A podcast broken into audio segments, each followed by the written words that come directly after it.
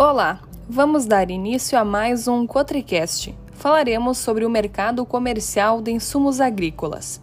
Nos últimos dias, o preço da ureia esteve em alta, o que levou as indústrias a retirarem as listas de preços do mercado.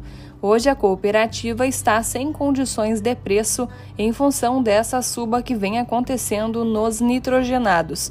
Um dos principais fatores para esse cenário vem principalmente dos países europeus, que estão com uma grande demanda de nitrogênio devido à escassez de gases naturais. As demandas de fósforo continuam baixas, os preços têm se mantido como manutenção. Os negócios não tiveram grande evolução, ao contrário da expectativa que se tinha do mercado. O cloreto segue a mesma tendência do fósforo, a demanda está estável, o preço vem se mantendo com pequenas oscilações de suba e baixa, mas com uma mantença a médio prazo.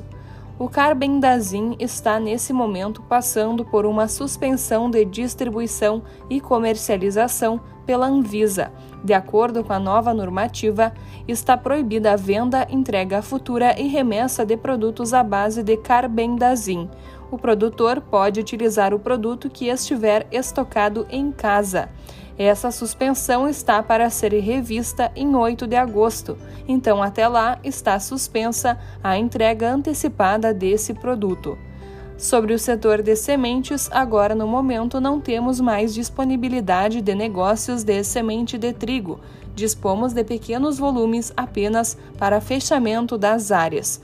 Por outro lado, os negócios de semente de soja estão bastante retraídos, com pouca procura dos produtores.